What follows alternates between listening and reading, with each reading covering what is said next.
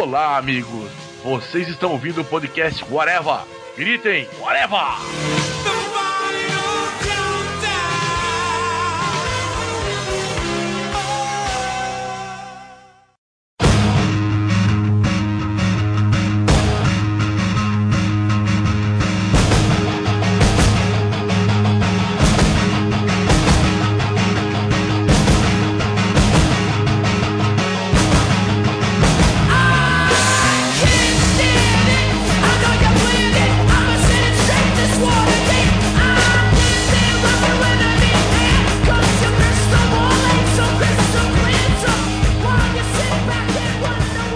Podcast Areva começando, minha gente. Hoje vamos falar sobre o novo filme da franquia Star Wars, que não é Star Wars, não tem Luke Skywalker, mas tem a Força. Ela ainda parece que é o Rock One, o Rock Balboa versão 1, alguma coisa do tipo, contando a história de Star Wars, né? Que tra traz de novo aquele universo pré-trilogia clássica, né? Meu nome é Marcelo Soares e para falar sobre isso aqui comigo está o senhor Fernando Fonseca. A força é minha pastora e nada me faltará. O senhor Andy Nakamura. Governador Tarkin é o melhor personagem. E aqui substituindo o Modesto, nós temos o Modestinho. Ele é participando, já participou alguma outra vez há um tempo atrás. Agora está aqui o senhor Modestinho, irmão do nosso queridíssimo Modeste. Boa noite a todos. E é um filme de Star Wars, sim. Vamos debater isso aí hoje. Pois é, Rock One, ao mesmo tempo que ele é um filme de Star Wars ele, ele, tenta dar um ar diferente, trata sobre a história da, da Aliança Rebelde, é um filme mais de, de guerra, o que for. Mas antes de qualquer coisa, eu gostaria, como a gente sempre faz, perguntar para cada um de vocês se vocês gostaram do filme, né? Então, Fernando, você curtiu o filme? Achou legal? É um bom filme, sim, embora tenha coisas nele que me incomodem. Tá, e você, Modestinho? Cara, eu gostei do, do filme em geral, tanto como se você vê na visão do filme de Star Wars ou como um filme simplesmente para vender, para colocar para o pessoal assistir. Eu acho até interessante porque eu entrei no, no, no mundo do Star Wars e eu joguei muito jogo de Star Wars, né? E ele tem esse clima principalmente Knights of the Old Republic, esse tipo de jogos Star Wars que não tem nada a ver com os personagens principais da saga, mexe em um outro tempo, uma outra época, conceitos diferentes e ainda assim consegue ser Star Wars. Então eu vi muito disso nesse filme. Gostei bastante. Cara, eu, eu gostei do filme, assim. Como o Fernando falou, tem uns problemas aqui e ali, mas como cinema, eu acho melhor que o Force Awakens ó, do ano passado. Assim. É estranho, né? Você ver o filme, aquele começo não tem. Eu não sei como é que chama aquela abertura com as letras lá. Pois é, começam os problemas do filme logo no início, falta das letrinhas. Tinham dito que não ia ter, né? Se eu não tô viajando. Falaram isso que já não ia ter mesmo. O, o problema de não ter é, é o seguinte: a, aquelas letras ela tem duas funções: te situar e com isso um dos problemas que esse filme tem, ele passaria a não ter, que é ter o tempo de flashback meio inútil. Por exemplo, toda aquela parte que mostra a Jean criança podia facilmente ter passado batido com uma, um apêndicezinho lá e te colocar dentro de Star Wars, assim, só pra te lembrar, cara, olha só, você tá num filme de Star Wars, já que diferente de Caravana da Coragem, que foi um outro spin-off que teve. Não, falando em spin-off, esse daí não é o primeiro, né? O terceiro spin-off que Caravana da Coragem, pelo amor de Deus. Sim, mas é porque é o terceiro spin-off que a gente tem de Star Wars, né? Que foram os dois dos Ewoks e esse. Mas esse, diferente dos dos Ewoks, ele não é um simples spin-off, assim, tipo, vamos pegar um personagem aqui que eu acho que pode dar certo fazer um filme concordo que as letras, não necessariamente da forma como é em Star Wars, porque é bem específico de Star Wars, até poderia ser de uma outra forma, né? Já que o filme, ele tenta ser ao mesmo tempo que é, ele tenta não ser um filme de Star Wars, ele tenta ser um filme características próprias. Acho que faltou situar o, realmente a época, o que estava acontecendo, ficou meio, se você não assistisse nenhum filme, assistir nenhum filme, você fica perdido assim, tipo, o que é isso, né? É, muita gente leiga que eu vi fala fala disso. Ele demanda que você conheça da trilogia clássica para entender o que estava acontecendo ali quem é aqueles personagens. Isso aí é um problema porque o filme ele tem que funcionar fechado em si mesmo também. Ele não pode ser um filme só que você tem que ter, ver 50 mil porrada de coisas. Mas ao mesmo tempo, eu não concordo contigo, Fernando, quando você disse que a coisa da Jean podia passar batido, podia ser tirada daquele flashback. Para mim, eu acho que aquele flashback ele serve exatamente para criar essa relação da personagem com, com, o pai dela, que é o ponto principal da história, né? O que movimenta ela, que faz com que ela participe da coisa, essa relação com o pai. Se você tira aquilo ali e bota só no texto, aquilo ali perde força, né? Talvez, mas assim, é, como eu não gosto, como eu não. Na polêmica, eu não fiquei do lado da Jean em momento nenhum, então para mim foi indiferente aquela cena toda lá. E principalmente porque também é, aquela cena tem um destaque pro, pro vilão da história que eu achei uma droga. Ah, cara, mas os vilões de Star Wars, tirando o Darth Vader, são bem ruins em geral, né? Assim, a, a gente teve um, uma ascensão de que era um vilão no episódio 4 e a gente teve uma. Eu até imagino uma reconstrução desse personagem, né? Do, do governador Tarkin, né? O Tarkin, ok. O É que- meu problema é com o Krennic. Porque o Krennic, ele é quase uma cópia mal feita do Tarkin, assim, tipo. Também os representantes do Império que não são estranhos, né? Como o Darth Vader e o Imperador. O resto é, É. tudo igual, cara. É militar a parada, né? Então todos são iguais mesmo. Ah, O Krennic, na verdade, ele é um gerente de loja querendo fazer com que o, o seu superior elogie ele, né? Querendo ser promovido. Mas só faz merda. Esse é o problema dele, assim, pra mim não é, não é que... Na verdade, porque o vilão da história, na verdade, não é ele, né? É a Estrela da Morte. Ele, como mensageiro do vilão, digamos assim, ele falha porque ele não é ameaçador, de fato. Como ele aparenta, tipo, na primeira cena, né? Ele Na primeira aparenta lá cena na até aparenta que é, né? Mas É, ele de fato no final ele não é muito ameaçador, ele fica indo pra lá e pra cá meio perdido, sendo jogado de acordo com a história precisa. Depois, quando vai ter um embate de fato com a, a heroína da história, na protagonista, aí não tem, né? Então, tipo, ele se Não. perde muito nisso, nisso eu concordo. Não só ele se perde, como, já que você falou do embate, é absolutamente frustrante a conclusão do personagem ali, daquela história. É, é horrível. o raio passou na ponta da antena, né? Ainda. Eu tenho por mim que aquilo ali foi mudado. Eu tava vendo umas sequências depois que eu vi o filme. O trailer mesmo tem umas coisas que não estão no filme, como por exemplo, na hora que ela vai. Ah, são várias. É, na hora que ela vai na antena, tem uma navezinha que aparece, assim, dá, Um. É, todo Uhum. mundo até achava que podia ser tipo Darth Vader, alguma coisa tipo. Tem alguma coisa ali que ia acontecer que eles devem ter mudado depois. E aí ficou essa coisa anticlimática, né? Do embate final. Inclusive, eu tô viajando, ou era um, não sei se era o, o modo como o trailer é montado. Tinha uma hora que dava a impressão que ela ia encontrar com ele, assim. Mas não, é o Tarkin, né? Uma cena que o Darth Vader tá aparecendo e ela, tipo, tá olhando pro lado e tem isso no filme. Não, é só montagem. A única coisa que o, que o trailer mostrar de não ter e a- achar que ela ia encontrar o Vader foi o, o lance do TIE Fighter que aparecia. O Vader ia chegar e ia resolver com ela. Dava aquela ideia. E no final não, não tem. Você percebe é se você comparar os trailers. Se você pegar os trailers que tinham, você vai ver várias cenas que não tem ou que foram bem diferentes na, na versão final do filme. Mas diferente do Esquadrão Suicida, o filme pelo menos tem um sentido.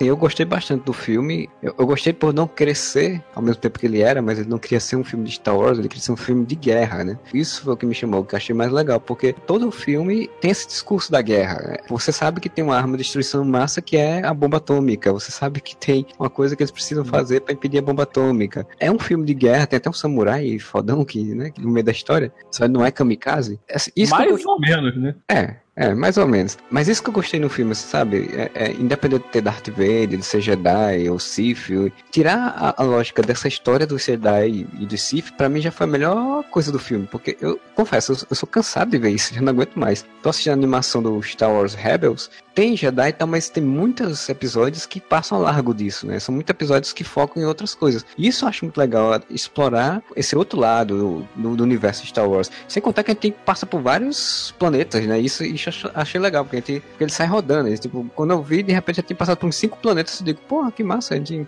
meia hora a gente já passou Sim. cinco planetas que em outros filmes a gente nunca nem chegou a tocar. É, não, mostra até o planeta do. Teve o confronto entre o Obi-Wan, né? Que, que falam que não é, né? Porque é o, é o único planeta que não mostra o nome. É, mas... foi Mas- confirmado que é o Mustafa.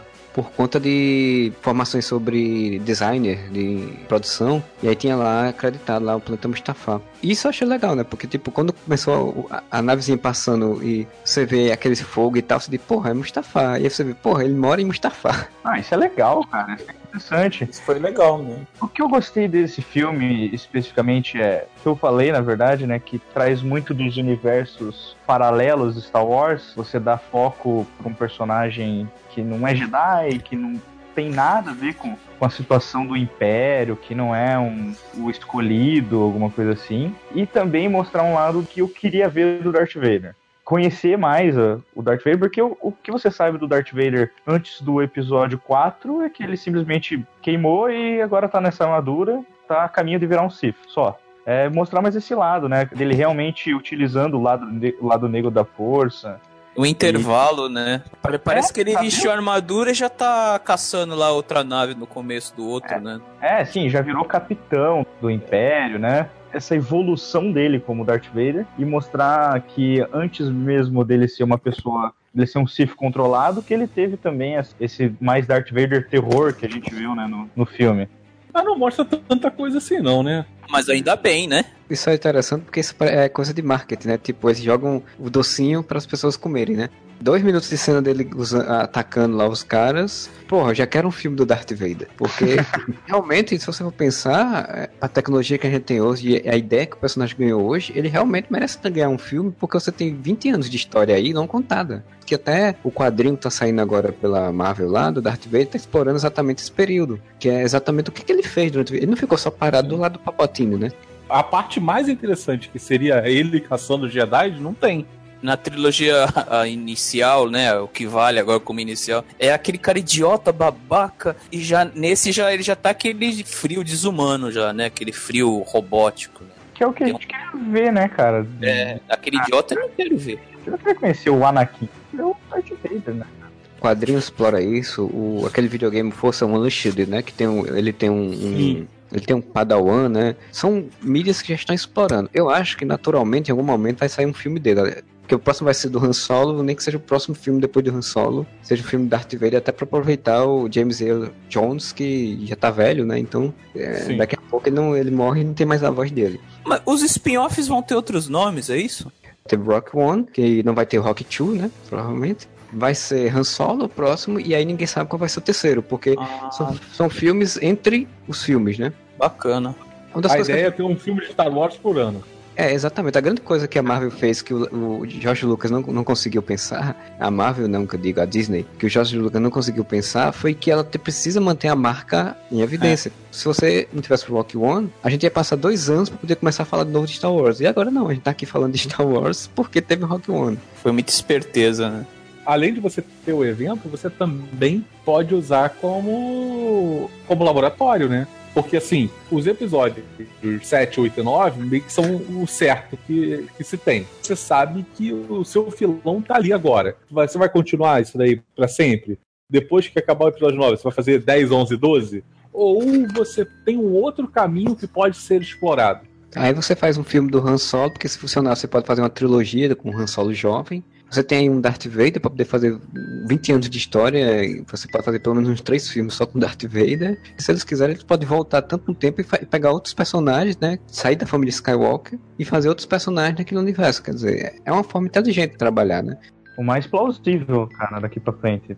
Eu gostaria muito que ele pegasse justamente as fórmulas dos livros e as fórmulas dos jogos, né, cara? Star Wars. São histórias excelentes e que só são colocadas na mídia errada, né, cara? É, o problema dos livros é que a maior parte das fases mais conhecidas, né, ou mais famosas, elas foram tiradas do, do cânone, né? Quando a Disney comprou. Então, para esse caminho, não vai. Tanto que o, o caminho do episódio 7, 8 e 9 é, é totalmente diferente do que era cânone antes. Então, por esse caminho, não vai. Uma coisa que eu acho que vai ser uma grande aposta da Disney é exatamente o filme do Han Solo. É um personagem popular, mas assim, o personagem vai conseguir ser popular sem o Harrison Ford? Porque você não vai poder usar o Harrison Ford. Você vai precisar colocar um ator que vá conseguir levar a popularidade do personagem. Guardiões da Galáxia tá aí pra mostrar que você pode fazer esse, esse space opera galhofa da audiência. É porque no caso do, do Darth Vader, ele, ele vai além disso, né? Ele é icônico por si só, né? Ele é tipo o Batman, né? Ele Sim. segura qualquer coisa, né? Sim.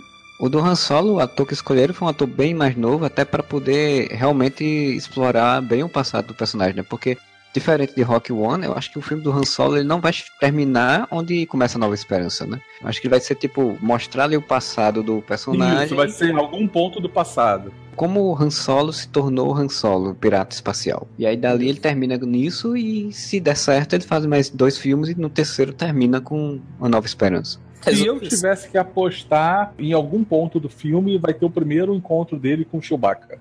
O filme começa com o Han Solo sozinho, e aí de repente ele é preso em algum lugar, e aí pra fugir, ele acaba fugindo junto com a ajuda do Chewbacca, eles se tornam companheiros e terminam o filme como, como amigos lá. É uma pergunta, a Falcon Millennium, ele roubou de alguém ou ele fez? Ele ganhou do, do Lando. a questão do Chewbacca, né? É que falam que na filosofia Star Wars, os Ewoks, eles, na verdade, só ficam no planeta deles lá, né? Kashyyyk. E na verdade, o Chewbacca só tá com o Han Solo porque o Han Solo salvou ele de alguma. E agora ele tem uma dívida eterna com o Han Solo. Então ele meio que acabou virando amigo, né? Mas antes é uma, aquela, aquela coisa de dívida. Eu vou te guiar até minha vida acabar. Não. Sou aliado até minha vida acabar. Entendeu? Aquele clássico, você salvou minha vida, agora eu vou ficar com você até eu conseguir salvar a sua. Pois é, né? Aquela coisa de honra, quase japonesa, né? Assim. É porque o Han Solo ele é um Ronin, né? O Chewbacca ele é o samurai de honra, né? Eles vão fazer ou vão só fazer imitar o Star Lord no, no filme solo. O Han Solo vai imitar o Star Lord que imita o Han Solo. né? Exato. Não, é- essa questão do Chris Pratt, a questão do Chris Pratt é exatamente o problema que eles têm. Porque assim, o Chris Pratt seria um ótimo cara pra interpretar o Han Solo. Ele não pode, porque ele já interpreta o Solo do, do Guardiões da Galáxia. Na verdade, o Chris Pratt ele seria um bom Harrison Ford, porque ele daria um bom Indiana Jones, ele daria um bom Han Solo. Ele seria o cara perfeito pra substituir o Harrison Ford nesses filmes, cara. O, o ator que vai fazer o Harrison Ford é o Aiden Aiden Ararish. É um nome muito complicado esse nome desse rapaz. Alden Ararish. Que já fez o Blue Jasmine e fez o- um filme chamado Tetro. Ah, o do Coppola, né? É, o Tetro eu não sei qual é, não conheço, nunca vi. Tem 26 anos de idade o cara, né? Mais ou menos a idade, eu acho que o um pouco abaixo do que o Harrison Ford tinha, né? Sim.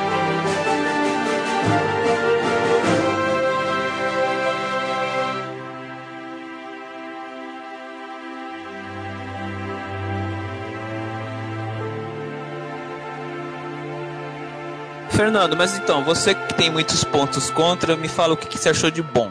Como filme isolado, ele funciona. Isso daí é muito bom. Ele consegue ser coerente até o final. Né? A história, ela, ela tá lá e ela é contada. Eu vi muita gente criticando, mas eu acho legal é, mostrar que, afinal de contas, assim, a força é uma coisa que existe, ela é quase uma religião, né? Ela é uma religião. Tem pessoas que de repente vão ter uma sensibilidade e não vão treinar para ser um Jedi. É o que acontece com o ceguinho. O ceguinho, ele acredita.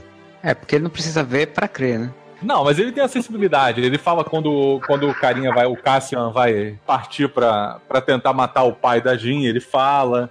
Existe um toque ali com a força, mas ele, sei lá, por algum motivo ele não treinou pra ser um Jedi. É um conceito que eu acho interessante, porque é um conceito que já vem sendo trabalhado também na animação, né? No Star Wars Rebels. O conceito do sensiente, sensiente, sensiente. É porque eu tô quase falando sense8 da, da- do Netflix. Senciente, né? Que também tem no Despertar da Força, né? Porque a Maz, né, que é a personagem que a Lupita Young faz, ela é a senciente. Até ela, ela mesma fala, tipo, ela não é Jedi, mas ela tem uma conexão com a Força. No Star Wars Rebels também aparecem vários, alguns personagens que não são Jedi, mas têm conexão com a Força. Como se você tivesse uma força militar, que são Jedi, conexão com a, com a, com a Força. Treinaram para atuar protegendo a Força. E aquelas pessoas que não quiseram treinar. Tem essa conexão, mas quiseram ficar na delas. Ou não tiveram oportunidade. É um dos problemas pra mim desse filme, eu gostei muito dele, mas é um dos problemas porque nenhum personagem é desenvolvido, né? Só o Dadin. Os outros personagens que estão ali são personagens de RPG, né? Nem o da Team direito é, é muito, é muito desenvolvido, É, ela só dá uma base pra ela e Só é dito que ela tem um problema familiar, porque mostra a família lá, é aquele problema, e que ela é uma pessoa caótica, né? Poderia muito bem ter feito o que fizeram com a Ray, e aí eu acho que não fizeram porque ficaram com medo de repetir, de mostrar um pouco de como ela era, né, pra a ser presa, né? Tipo, o que é que ela fez. Naquela cena da Ray, por exemplo, que ela tá lá na cidadezinha lá, no- na, na aldeiazinha lá, e que ela tá ajudando pessoas, não sei o que, você entende como é a personagem. A Jean não. A Jean você já encontra ela presa e você só encontra o cara falar: ah, você falsificou documentos, você fez isso, você fez isso. Eles dizem, eles não mostram, né? Eles não chegam ao cúmulo de quando ela encontra lá o, o guerreiro lá. Eles mencionam em uma frase que ela era fodona. Que, ah, você era minha melhor soldada. Ponto. Pois é, pois é, não mostra, né? Isso é um problema pra mim no filme. Eu não sei se foi coisas foram cortadas, né, para o ritmo ficar mais dinâmico, pode muito bem ter sido, mas tanto ela não ter essa base melhor desenvolvida e os outros personagens serem só personagens de RPG, o, o samurai cego fodão, piloto desertor e o robozinho engraçado, tira um pouco a força da- daqueles personagens. Quando o destino deles acontece, meio que, ah, valeu, beleza, sabe? Não tem um peso emocional pra aquilo ali. Você não sente. É, eu vou dizer que, que o samurai fodão eu senti porque eu gostei muito do personagem, então eu senti, assim. Mas é porque ele era o mais legal. Exato, é o mais sentimental dele. Ele, ele é o único ali que tem contato com a força e tal. Preocupa, na verdade, com o grupo inteiro, né? Tanto é que tira o foco da morte seguinte, que é a do amigo dele, né, cara? todos eles é o, tem um desenvolvimento mais ruim, né? E tem meia dúzia de frases. Né? É, tá ali de gaiato. Ele é só o cara do trabucão. O shotgun. Isso. Tanto que eu achei que o amigo dele fosse sobreviver. Se o outro cara morreu, numa narrativa normal, o cara morre para salvar os outros. Então eu achei que o amigo dele ia sobreviver. Mas aí não, o amigo dele meio que, ah, foda-se, vou morrer também. É, pois é, aí morre exatamente nesse clima de foda-se, assim, tipo, ele anda assim, ah, vou morrer, foda-se, vou morrer. Todos os personagens têm, digamos que, mortes gloriosas, né? O robozinho, ele morre com a função, de fato, né? Ele é carismático o filme todinho, e aí ele morre com a função, o piloto morre com a função, o japonês morre com a função, o Jin e o, Ca o Cassidia morrem com a função, e esse daí não na verdade, o grupo inteiro acabou tendo uma parte gloriosa, né? Porque, na verdade, o, o filme se chama Rogue One justamente por causa que eles viram, né? O, o Rogue One, e depois, no episódio 4, tem, tem o Rogue Squadron, que é o time elite da, da Aliança Rebelde, né? Tanto é que o Luke Skywalker faz parte. O principal piloto do Rogue Squadron usa o nome do Rogue One, provavelmente em homenagem a esse grupo. Na verdade, todos têm meio esse, esse sentimento glorioso, né? Vira o Esquadrão Rogue e aí passa a ser Rogue 1, 2, 3, 4, 5 e quantos forem necessários. Todos são meio construídos de RPG porque, na verdade, é a questão do grupo, não a questão de cada indivíduo, né? É, o que eu entendi é que o filme, ele, exatamente, ele se tratava não das pessoas, mas sim da causa, né? Tanto que é o que o filme bate direto no tempo todo no filme, falando da causa, da importância de continuar lutando, da esperança. E a ideia é mostrar aquela batalha, aquela batalha tem uma, uma função, que a gente já sabia que era roubar os planos da nave da, da Estrela da Morte. Então, como roteirista, de fato, é muito mais fácil você fazer isso se você já transforma um grupo de RPG, né? Simples assim, com os estereótipos foi exatamente isso que eu pensei dentro do cinema, sabe? É, o roteiro, na verdade, não tá nos personagens, tá na questão em si, né? Da Estrela da Morte. No começo, no começo do episódio 4, a Princesa Leia fala, né? Que todo mundo, na verdade, morreu no, na missão. Então, na verdade, desde o começo, esses personagens eram um bucho de canhão, né? O único que eu pensei que talvez fosse sobreviver ia ser a Jean, sabe? Eu até falei, pô, eu fui assistir com um amigo meu, eu pensei que a Jean ia sobreviver e, sei lá, aparecer no, no episódio 8, na. Ah, vai que ela vira alguma, alguma parte importante na Nova República dela aparecer. É, mas é porque não ia fazer sentido nenhum ela, ela sobreviver e ser relevante. Não, não seria relevante no episódio 8 antes do filme era outras teorias de quem era a Jean, que a Jean era a mãe da Rey, que a Jean Sim, era não sei o que. Eu lembro disso, é. Não sou super fã de Star Wars, então fazia muito tempo também que eu tenho visto a Nova Esperança. Eu não lembrava disso que ela tinha falado que todo mundo tinha morrido na missão. Então, é, tipo, eu não lembro se falou ou não. Eu não eu sabia. no letreiro, na verdade. Pra mim, quando eles morrem, pra mim foi uma surpresa de fato, assim. Eu digo, porra, eles vão morrer? Caralho, que massa, assim. Que massa da ousadia da coisa, né? De você no universo Star Wars matar as pessoas de fato, assim. É, é corajoso, né? Principalmente uma história como Star Wars, né, cara? tudo baseado na jornada do herói, ninguém morre, é uma história entre bem e mal, né? Então ninguém do bem pode morrer, né? Pelo que eu li, tá indo bem de bilheteria, né? A tendência seria, na verdade, sugar eles, né? Fazer filme de novo, usar os personagens, Sim. matar um ou outro e ficar sugando. Ousado isso. Esse filme, ele tem uma outra coisa legal, assim, é que a gente saiu da velha fórmula de temos a Estrela da Morte, vamos entrar num, num, num corredor ou coisa do gênero, e aí atira num ponto X e explode tudo. Eles aproveitaram uma grande oportunidade para explicar essa bizarrice, né? Exatamente. Tipo, a, a, você tem uma bizarrice, você continua tendo a bizarrice do episódio 6 e a bizarrice do episódio 7. Mas a bizarrice do episódio 4 você já explicou. Explodiu porque foi feito para isso, ok? Faz sentido. Por que, que eles fizeram a outra Estrela da Morte e não corrigiram esse, esse defeito no, no, episódio 6? Não faço a menor ideia. Por que, que eles criaram uma porra de um planeta no episódio 7 e fizeram com o mesmo defeito? Eu não sei. Mas o do episódio 4 já tá explicado. Então, mas o episódio 6 não é a mesma falha, não é? Eles consertaram aquela falha, mas aí tinha uma outra que basicamente era a mesma ah, coisa. Você continuava entrando, atirando e explodia. Isso você vai ver no próximo filme chamado Rebels, que vai mostrar que alguém também fez a mesma coisa, né? Modificou as bases. o projetista do, do, Império chegou e falou assim: porra, tinha essa falha, caralho, eu não sei resolver essa falha, como é que eu faço? Porra, agora o, a rebelião já sabe como é que vai explodir porra, tem uma ideia brilhante, por que a gente não muda de lugar essa falha aí? Se a gente não consegue, muda de lugar. Pronto. Tem como fazer o projeto se não tiver essa falha, porque essa falha já foi colocada de propósito para existir, e senão o projeto não existe. Então vamos mudar ela de lugar. pois é. Chama o cara, desenha aqui, ó. Engenheiro, desenha esse troço aqui, muda de lugar. Pronto. O que, aliás, também é genial, você pensando que a estrutura é um, uma redoma, né? Então é super genial. Você muda de lugar assim e ele continua basicamente no mesmo ponto. Uma coisa, eu que também não sou sommelier de Star Wars, na Nova Esperança, o Tarkin tem aquele poder de hierarquia em relação ao Vader? Tem. Ele manda tanto quanto o Vader, é isso? Não, na verdade, ele manda mais que o Vader, porque simplesmente um capitão, né? No, no- Ele passa a ser quando o Tarkin morre. Isso. O Tarkin era quem mandava, quem mandava na operação. O, Ah. o Vader é o leão de chácara. É aquele cara que vai lá e todo mundo, te- todo mundo é bolado com o cara. O cara se veste de preto, o cara tem uns poderes e tal. Quem se veste de que- preto é, é o perigoso, né? Porque tá vestido de preto. É, tanto que no, no episódio 4 tem, no- depois não, mas no episódio 4 ainda falam como se a- aquelas coisas que o Vader fazia eram meio que, Conversa. sei lá, tipo, conversa, papo, não, não é bem assim, tanto que as pessoas não aceitam. Sua falta de fé é perturbadora, né? Isso. É, Ah, é verdade. Tanto é que na hora que ele tá matando o cara, ele, o outro fala, Libério, né? Ele manda o cara Sim. parar. Quem que mandaria o Darth Vader fazer qualquer porra, né?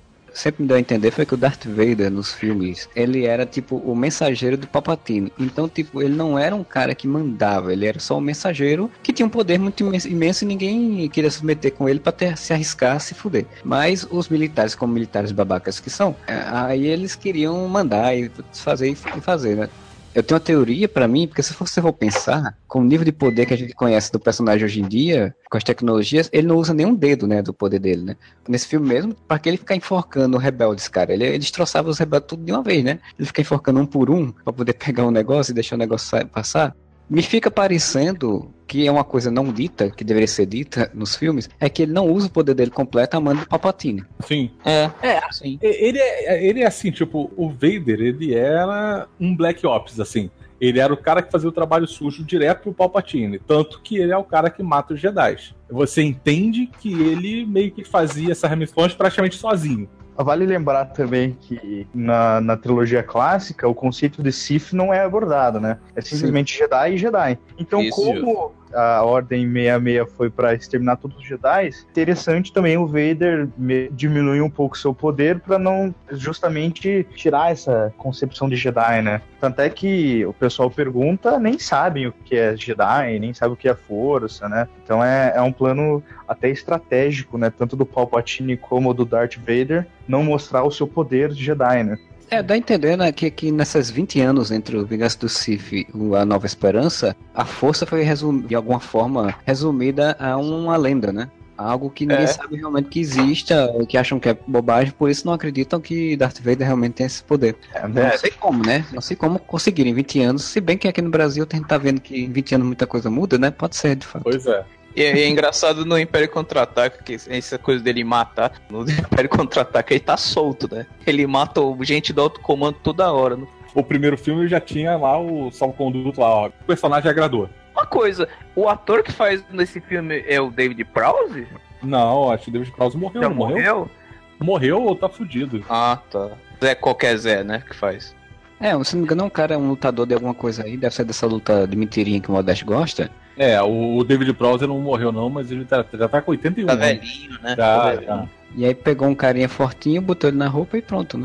Não, porque tem naquela hora que ele tá, o tanque tá esvaziando, eu pensei, não, não, não vai aparecer o Raiden Christensen, pelo amor de Deus, não. Não, não. Eu sairia do cinema se aparecesse. Se você já achou Lucas, ele tinha botado digitalmente até. We have hope. Rebellions are built on hope. Falar da coisa boa, que uma outra coisa que eu gostei é a cena de ação, né? As cenas de ação são muito boas, na minha opinião. Pô, total, né, cara? Um, um Star Wars Battlefront, cara. Isso. E aí você assume a- o papel de um Stormtrooper. Pô, é bem parecido, assim, cara.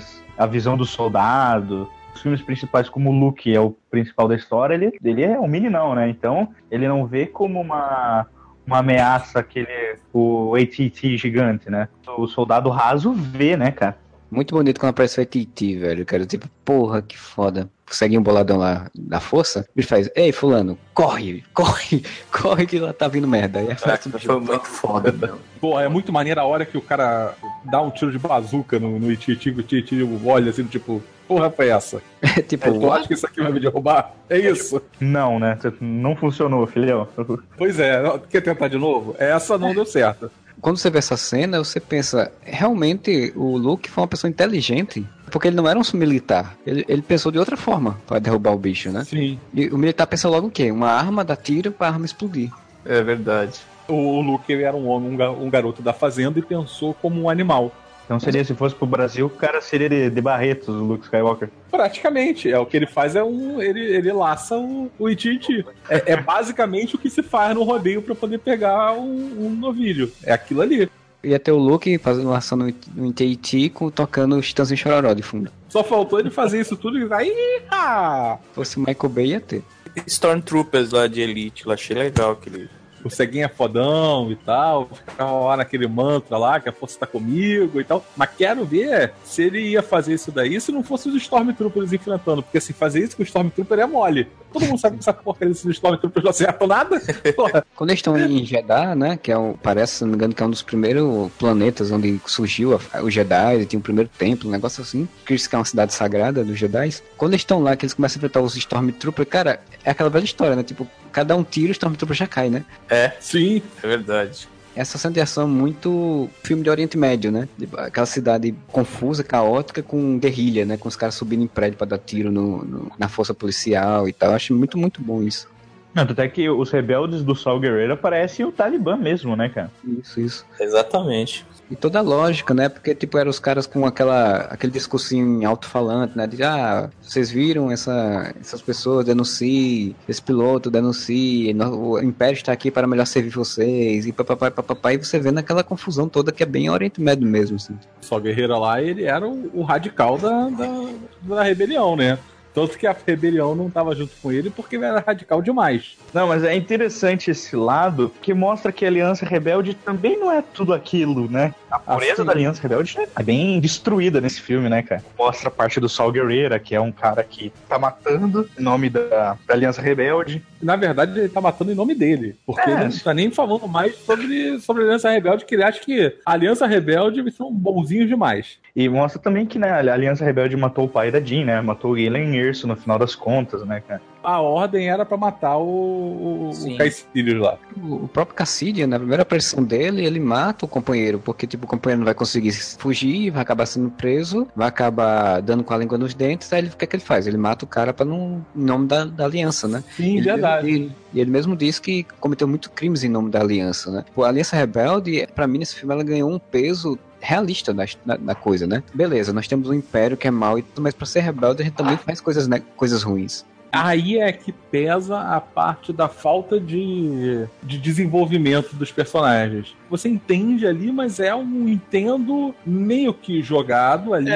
é. E você acaba entendendo também pelo seu conhecimento que você já tem de Star Wars. Na hora que ele tá falando pra ela, assim, é, não é só você que perdeu, né? Fica vago ali, né? É um filme que fala muito e mostra pouco, né? Porque se você, É. se você tivesse visto ele, de fato você vê, saber mais, melhor como é esse sofrimento dele por fazer isso, fica melhor do que você somente eh, mostrar ele matando uma pessoa e dizendo isso. É, a Ficaria ponto dele matar sangue frio, o cara, né? O que, que ele passou, né? Mostra que, na verdade, o filme tá pouco se importando pros personagens, É, né? é. Pros atores em si. Eh, Na verdade, é uma questão de você mostrar um lado, um lado diferente da Aliança, da Aliança Rebelde e mostrar o motivo do porquê a Estrela da Morte tem aquela falha, né? No final das contas, a gente vai chegar à conclusão de que os errados esse tempo inteiro foram os rebeldes e quem estava certo era o Império. É, o Império diz que quer trazer ordem a uma galáxia. Só que a forma de fazer ordem deles é errada, né? Faz ordem com repressão. Mas acho legal também uma coisa sobre a Aliança Rebelde é que, tipo, aquela reunião de conselho ali mostra que o conselho e as próprias pessoas ali em torno não são tão. Tem muita gente ali dizendo, ah, vamos desistir, vamos separar, vamos expurgar, vamos acabar com a aliança porque não tá dando certo. Tipo, não era uma coisa tão consolidada. Dá a entender que, que a morte do Rock One, né, dessa equipe, e aquilo ali foi o que consolidou a Aliança Rebelde por uma nova esperança de se unirem de, de fato e disser, não, é isso que a gente tem que fazer, a gente tem que atacar. É interessante que é a mesma essência do que era canônico antes, porque o que formou a Aliança Rebelde antes da, da, da Disney comprar, né, era naquele jogo Force Unleashed, que na verdade quando o aprendiz do Darth Vader morre, porque ele, né, no, no, no roteiro ele, ele fica contra o Darth Vader no meio do, do jogo, ele falece, só que antes ele conhece toda a galera que forma a Aliança Rebelde, então ele, ele conhece o Baio Organa, a princesa Leia. E ele morre, e a partir daí que eles formam a Aliança Rebelde. Então é quase a mesma essência, né? De uma pessoa que se sacrificou pela Aliança Rebelde para também restaurar essa esperança. É uma coisa assim, tipo, teve a votação, tinham as pessoas que eram a favor da Jean e tinham as pessoas que eram contra. As pessoas que eram a favor perderam. Tanto que eles não apoiaram a Jean, só que a Jean se rebelou, vamos lá fazer essa porra que você tem que ser feito. Como no final das contas ela fez, e porra, viram que o troço ali era importante, viram realmente a Estrela da Morte, viram toda a importância, então assim, o lado que perdeu acabou ganhando força com isso, né? Que foi o lado do B Organa.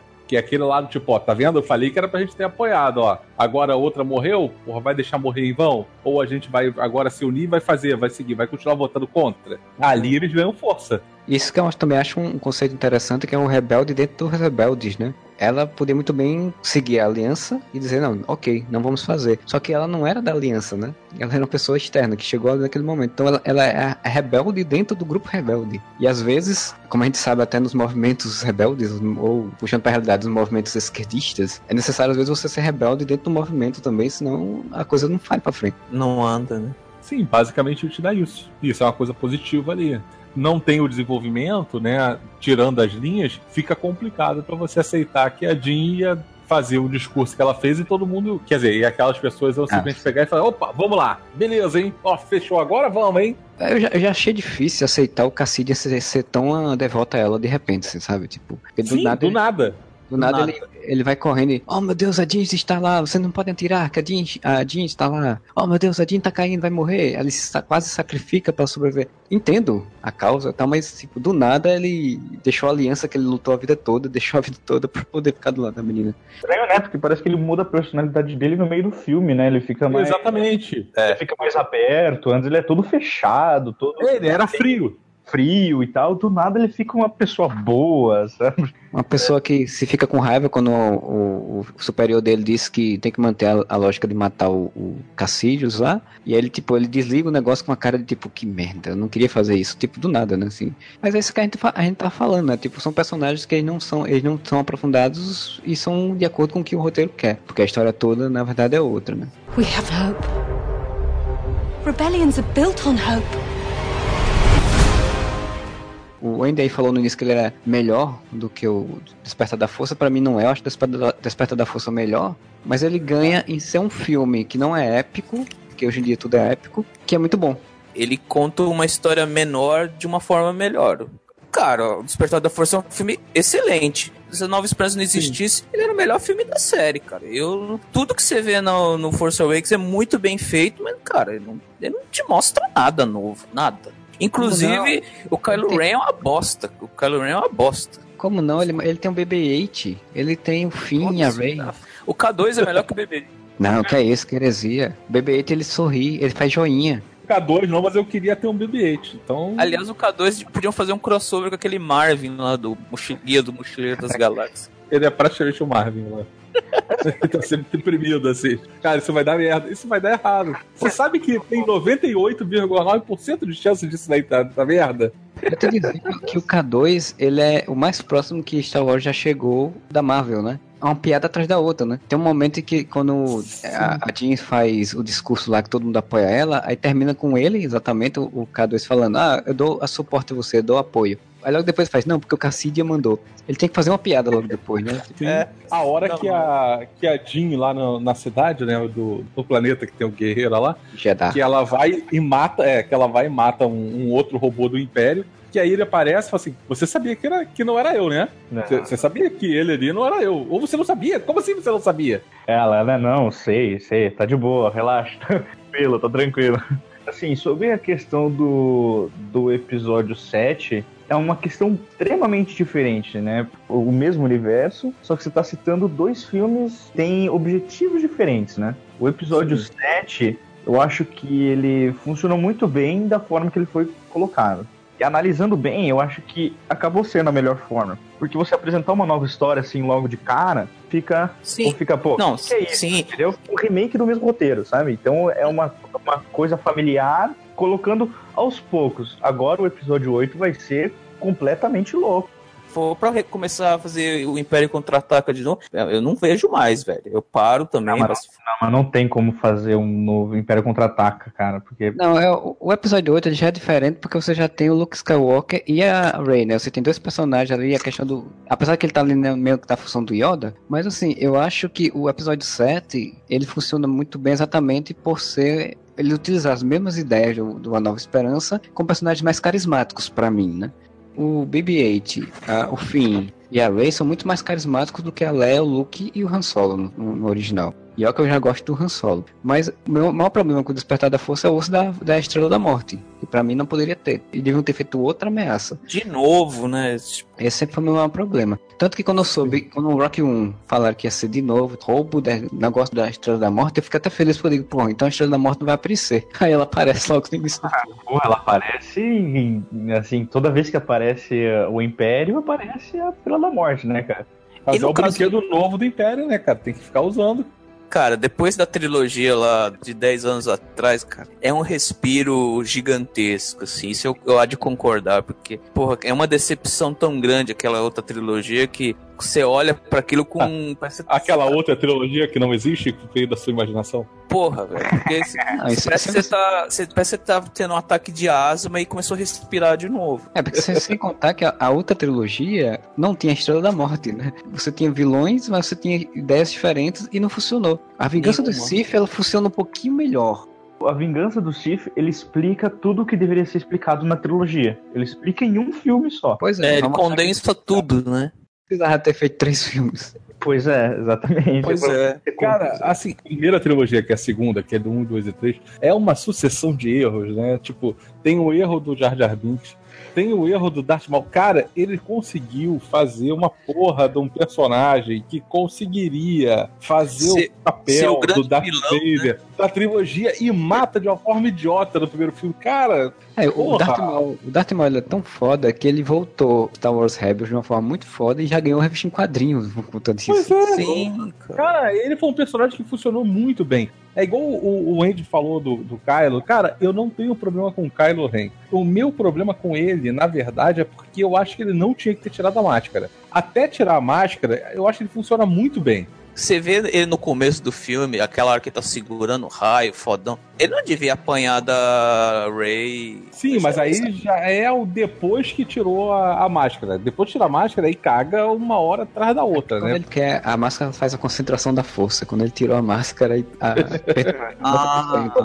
É tipo lá no aquele filme do Didi Mocó lá dos Trapalhões, né? Quando tira a máscara. Pois é. Ah, entendi. Perdeu a moral, assim. Entendi, entendi. Aquele cabelo que não cabia naquela máscara. Cara, por sinal, vocês viram um vídeo do, do Mark Hamill falando da participação dele nesse filme? Sim, muito bom. Eu vi que, que ele falou que foi um pouco mal organizado, alguma coisa assim, não foi? Que é, que Ele explicaram pra ele, né, que o que ele só É. ia aparecer 5 segundos no filme.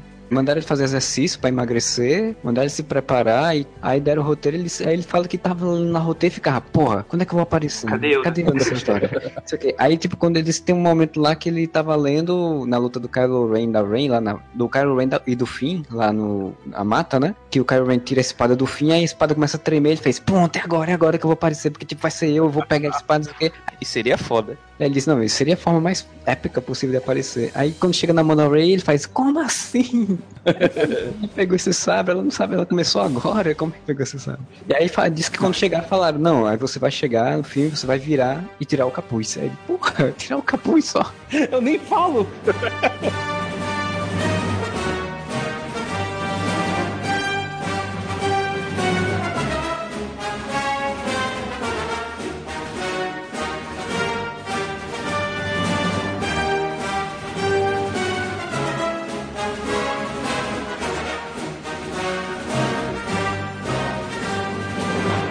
Tem uma coisa em Rock One até que eu fiquei perguntando, assim, tipo, os caras falando, não, o Senado vai vir reclamar, querer saber o que é que sobre a Estrela da Morte e ele não pode saber, a gente tem que cobrir. Eu fiquei pensando, porra, o Império tem medo do Senado ainda?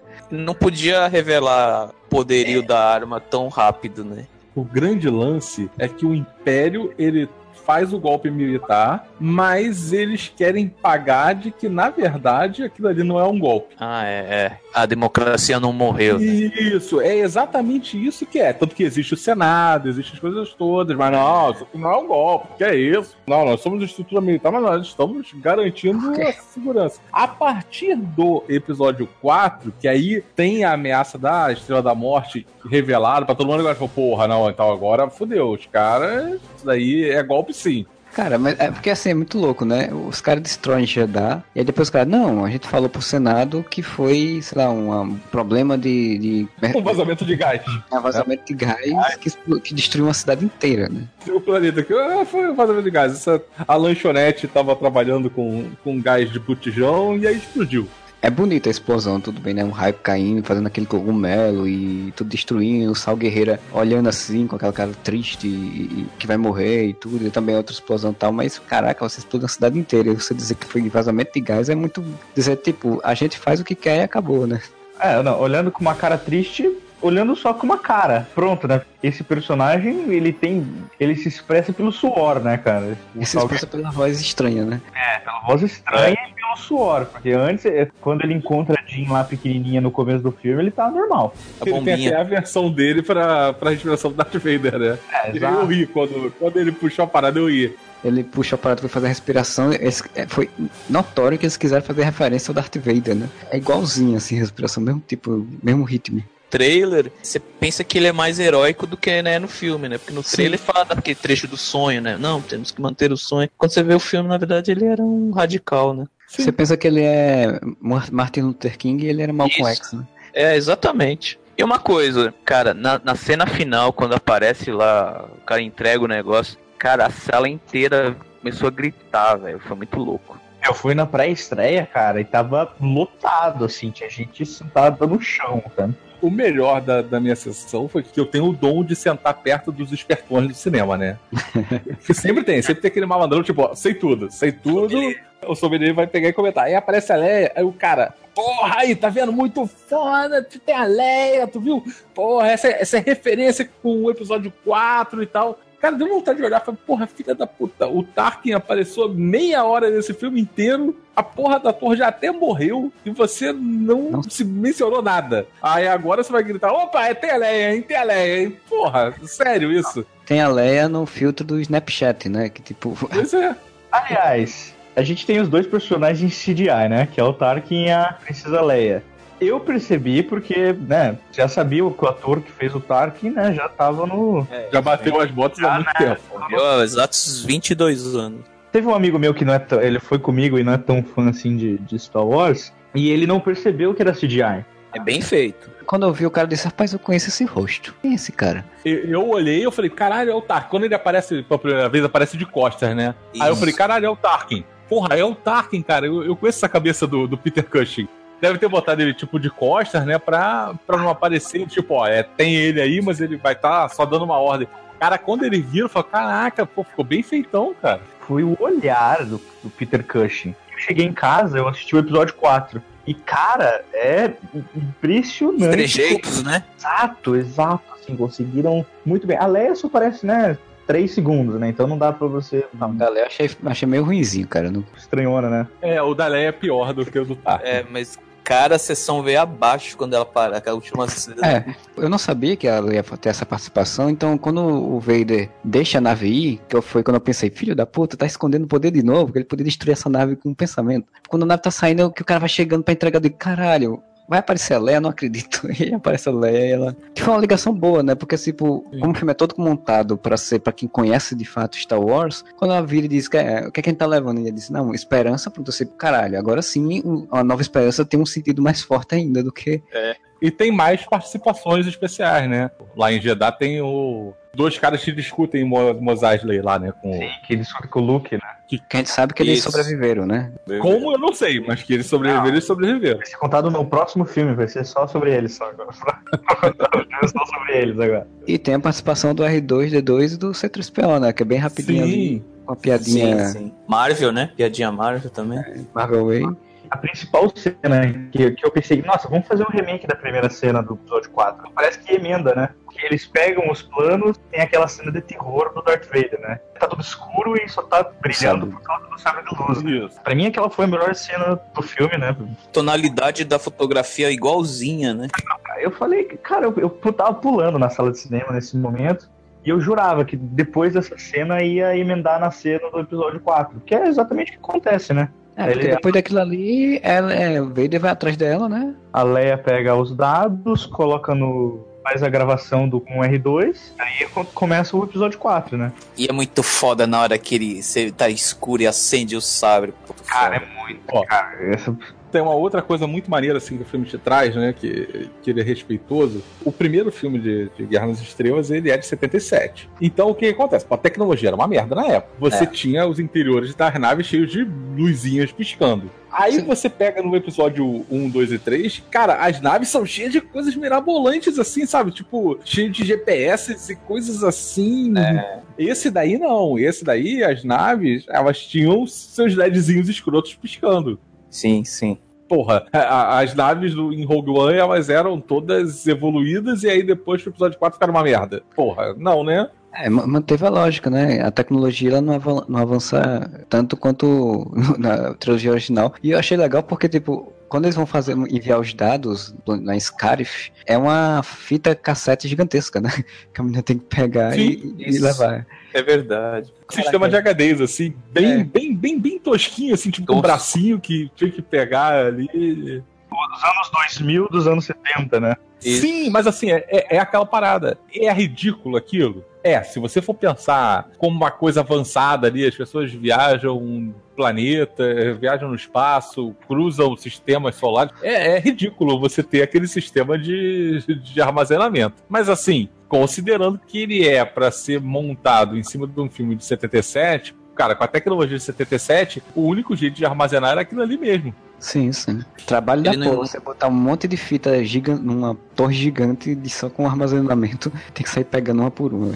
Pois é. Isso é uma coisa, isso é um, um bom exercício de imaginação que eles tiveram. Porque isso daí é uma estrutura que não mostra no filme, mas que respeita o filme original. Respeita a tecnologia que tava lá. É, mas isso também, até no episódio 7, né? Eles acabam respeitando também isso, né? Essa Sim, tecnologia. só, só quem não respeita a tecnologia são os episódios 1, 2 e 3. Só o Lucas que não se respeita. Não, até no episódio 3 tem um pouco, né? Porque eles começam a ter as. O, Anakin e o Obi-Wan, eles estão lutando parecido com. Eles estão naquelas naves Starfighter, né?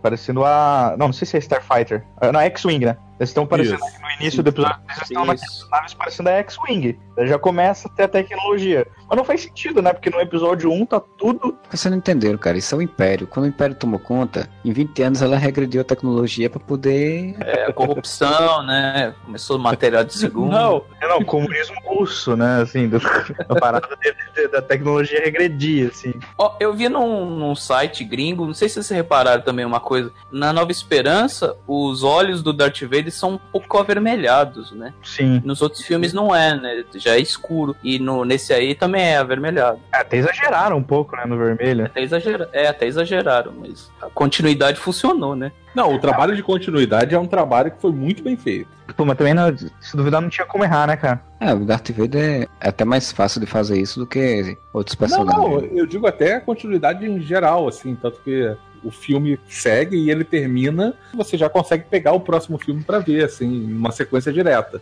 Sim. Foi exatamente o que eu fiz, cara. Cheguei em casa, assisti o episódio 4 e parecia que eu tava emendando, assim. Porque quando for agora, em janeiro, vai sair o DVD Extra Plus, Blu-ray, Uma Nova Esperança, com, pra poder todo mundo que viu o filme agora já sair correndo e comprando. Porque, tipo, eu também, assim, eu não sou super fã, mas eu saí do filme querendo assistir a Nova Esperança de novo. Não assisti ainda, É. mas Eu vi, eu vi depois. Quando o piloto morreu, a galera vibrou, cara. Chega a ser engraçada a morte do cara, né? Ele todo atrapalhado, meio pastelão, assim.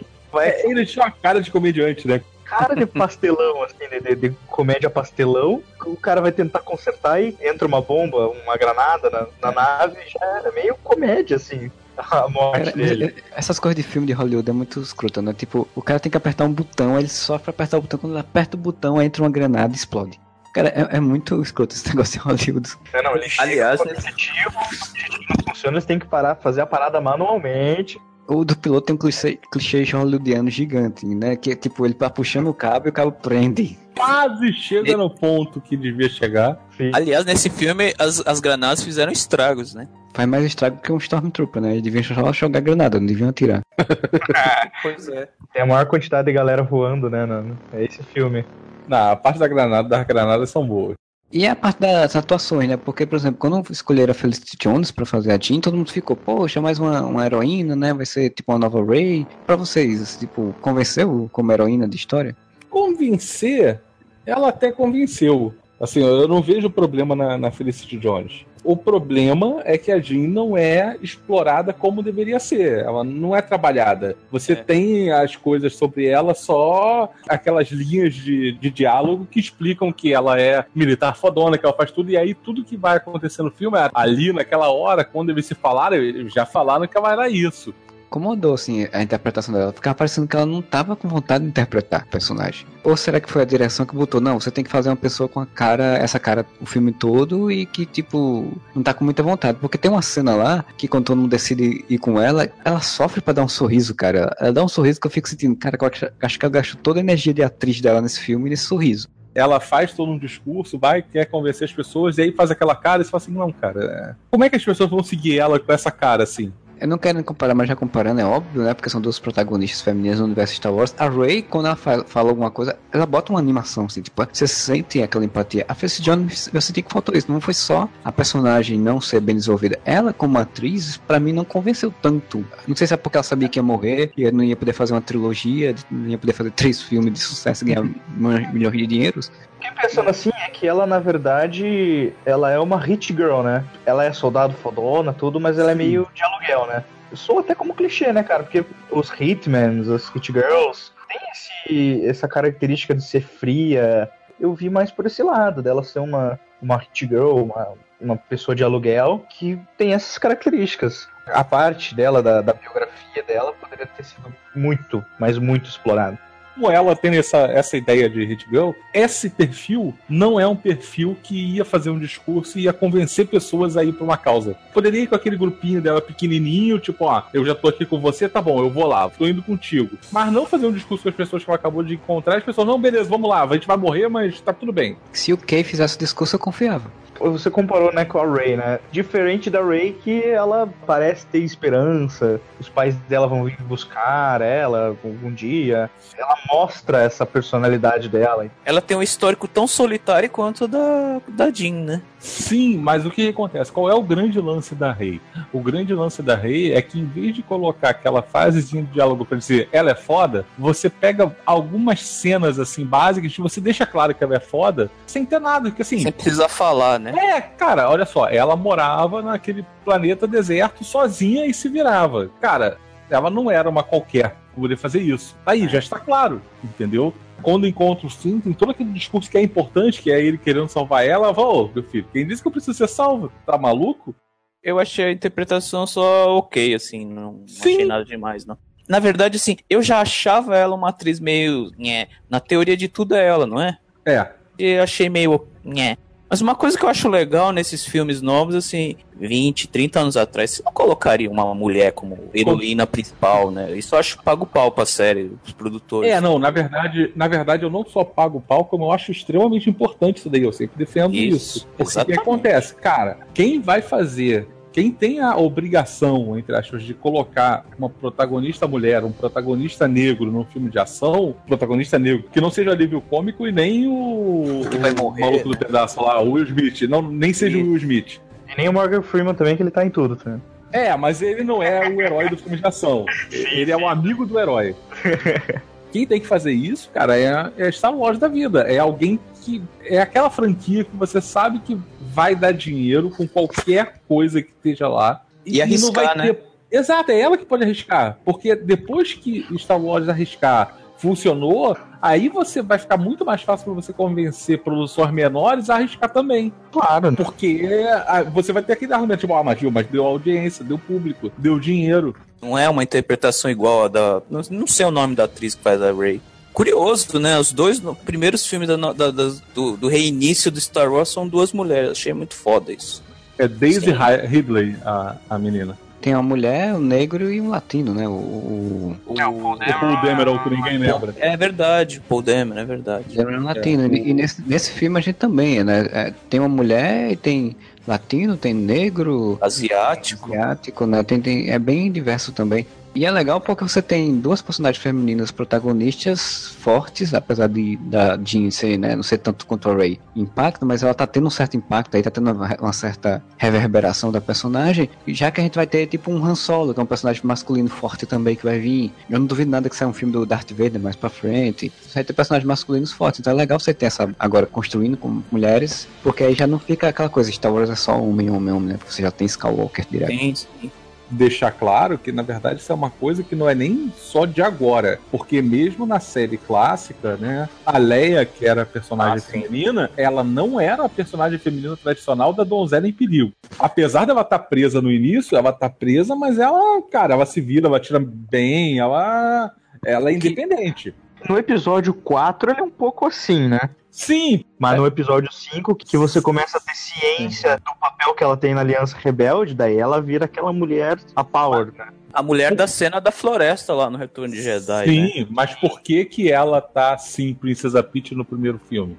No episódio 4? Quem dirige é a porra do Lucas. É isso que tá errado. Ele é ruim pra dirigir atores. Ele é muito ruim. Visceral o ódio ao George Lucas. E é porque você não sei se vocês já chegaram a ler a história original, né? Como, é, como ia ser o filme de Star Wars, que saiu Eu- até. Eu li os quadrinhos que fizeram. Exato, em que a, a, a Leia era de fato uma princesa mimadona, né? Bem mimada, assim, bem. Exato.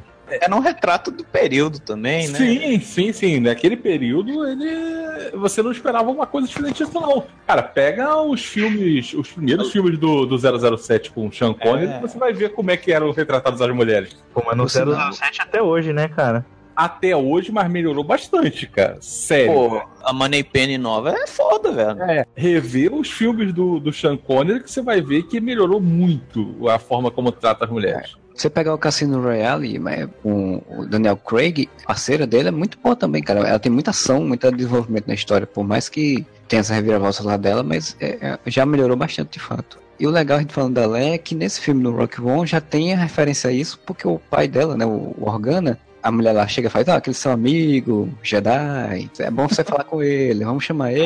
Sim.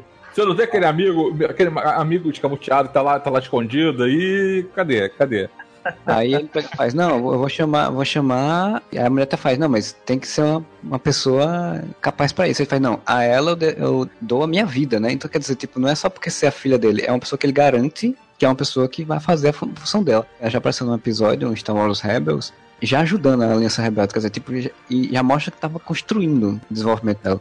Me surpreendeu, é, porque eu pensei, né, cara, se eles, se eles vão fazer uma ligação entre o para o episódio 4, né? Como eles vão colocar a Princesa Leia nisso? Porque eu acho que a Princesa Leia ela só foi aparecer diretamente na Aliança Rebelde no episódio 7, né? Que ela virou general, né? Que ela aparece em contato com as pessoas da Aliança Rebelde, né? Porque acho que na É, trilogia não- você não vê ela em contato com a galera da Aliança Rebelde. E no episódio 7, ela, tipo, ela é a Aliança Rebelde da Aliança Rebelde, né? E eu fiquei pensando, e, e eu, eu gostei demais de terem trazido o Baio Organa. Porque ele é um personagem muito mal usado também na trilogia, na trilogia nova. Ele é uma parte, é aquela parte da política chata, e ele foi utilizado dessa forma, só que a parte política desse filme é legal, né? Porque só coloca o simples. Inclusive essa personagem, né, que é a líder da Aliança Rebelde lá, que tá toda de branco, sei o que, que ela não, ela tá em A Vingança do Sith e o Lucas cortou todas as cenas dela da Vingança do e ela não, a atriz não apareceu. O personagem tá lá, ela é do Senado, ela é do Senado também, ela é da, das organizações, ela era uma senadora que tava lá no filme fazendo exatamente as conexões com a Aliança Rebelde também, começando a- a- o processo. Só que o Lucas cortou ela do filme. Aí agora chamaram outra atriz pra fazer a mesma personagem e deram essa, esse destaque a ela como líder. Só não chamaram o, o- aquele cara que é o capitão da. Né? Capitão Panaca? É? Não, É, o Capitão Panaca. Capitão Panaca sumiu há muito tempo, felizmente. Porra, panaca, né, cara? Porra, Panaca, cara. O cara, o cara, o cara junta toda a moral, assim. fala, Cara, quem é o seu chefe? É o Panaca. Pra Pois que é. lado fica Dagobah? Pergunta pro Panaca. We have hope. Rebellions are built on hope. Pois bem, então a gente vai chegando ao fim do nosso podcast. Eu queria perguntar agora para vocês, para fazer um encerramento, além de vocês fazerem as considerações finais de vocês, qual spin-off agora vocês gostariam de ver no universo Star Wars, né? Que já que saiu agora um spin-off da Aliança Rebelde, então qualquer coisa pode ser feita neste mundo.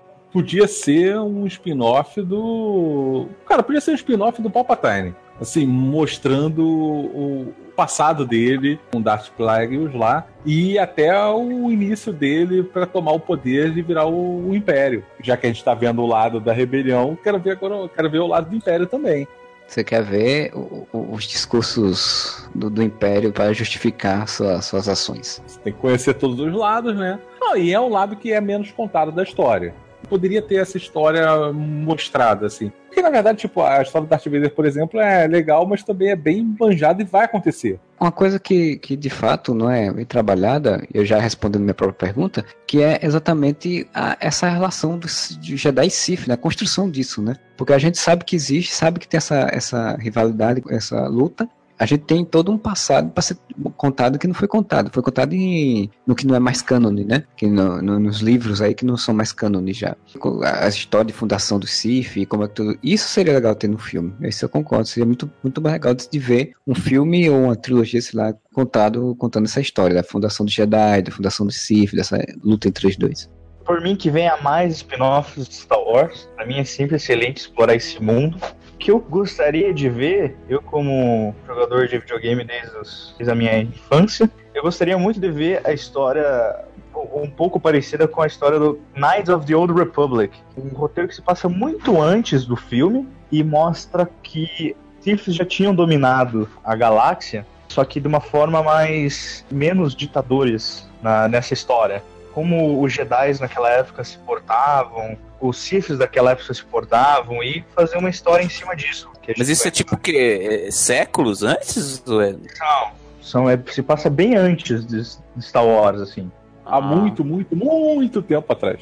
E parece que a tecnologia de, de, lá não mudou, sabe? Porque é a mesma tecnologia. Da... Knights of the Old Republic, a, a estrutura de personagens dele é bem parecida com a do Rogue One. São aqueles personagens estilo RPG. Então você tem o seu teu amigo Wookie, seu amigo Canastrão, você tem um outro amigo que talvez vire um vilão depois, que é o traidor. Então tem esses tipos de personagens, assim. Mas o que é legal do Knights of the Old Republic é o mundo deles. Que é um mundo, apesar de ser no mesmo universo, é um mundo diferente. Se passa uma época diferente, então o povo é diferente, os costumes eram diferentes. Então seria muito bom explorar esse mundo pré as principais histórias de Star Wars, assim. Isso eu gostaria bastante de ver no cinema. Eu queria ver contado direito, cara, mostrando o Yoda, os mestres originais lá numa aventura. Sem ser aqueles pulinho louco lá do, da trilogia lá, tecnicamente original quando você falou que queria ver a história, a história contada direito, eu por um instante pensei que você fosse querer que se contasse a história da Guerras Clônicas, mas dessa vez direito. Como não, não é repetição do mesmo assunto, uma história solta, né, deles, porque, cara, eu ouvia Nova Esperança, no Império Contra-Ataque, o quanto que eles eram fodas, né? E você não vê direito, né? Porque eles eram tão fodas, né? Vê o Yoda pulando que nem um pirilampo lá contra o. Como é que é o nome do cara lá? Doku do cu lá na cena, cara, aquilo é. Eu dei risada vendo aquilo no cinema. Pô, é engraçado demais aquilo. Se você já tem um público que conhece o que é Jedi e o que é Sith, se você faz uma história simplesmente solta, né? Tipo uma missão. Yoda com outro Jedi, por exemplo, foi fazer. E você faz uma história em cima disso, porra, daria um filme, um filme só legal simplesmente pegar e fazer, tipo, as crônicas Jedi. Você não precisa é, ter ligação de um filme pro outro tem proposta de. Nesse, vários filmes que já falaram, tem proposta de fazer um filme do Yoda, mas eles sempre querem contar a história toda da vida do Yoda. E aí, isso, cara, corre um risco isso tão grande de ser uma não merda. Precisa, cara. Cara, o personagem é muito bom, né? Desperdiçado, né? Como diz o Fernando, o Luca, culpa do Lucas. É culpa do Lucas, é sempre culpa dele.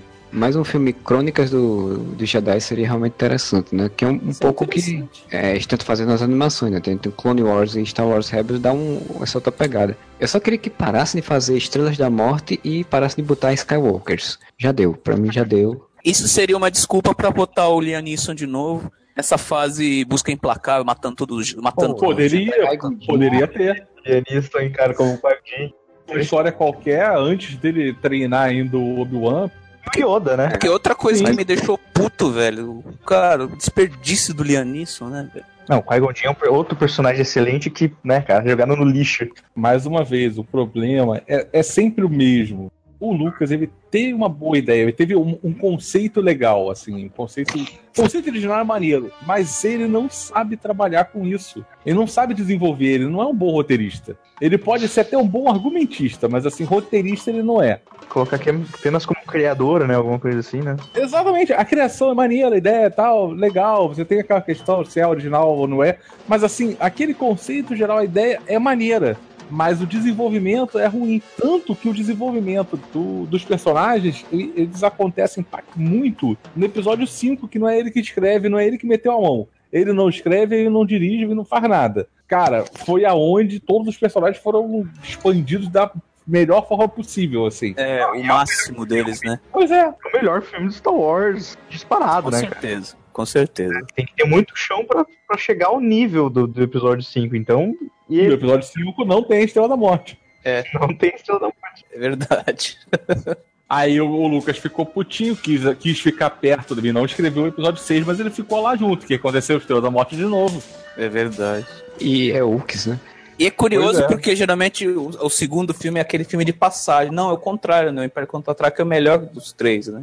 Mas é isso, pessoal. A gente vai chegando no nosso fim do nosso podcast. Espero que vocês tenham curtido essa discussão. Entra aí na, na se está ouvindo pelo feed, entra aí na nossa postagem lá no site, no areva.com e diga lá se você curtiu o Rock One, que filmes spin-offs você queria ver de Star Wars, quais os personagens, quais as melhores cenas, essas coisas todas. Estamos aí também no Facebook, estamos no Twitter e se você quiser mandar um e-mail pra gente, contato arroba areva.com e a gente volta semana que vem com mais um podcast, espero eu, e Guarava!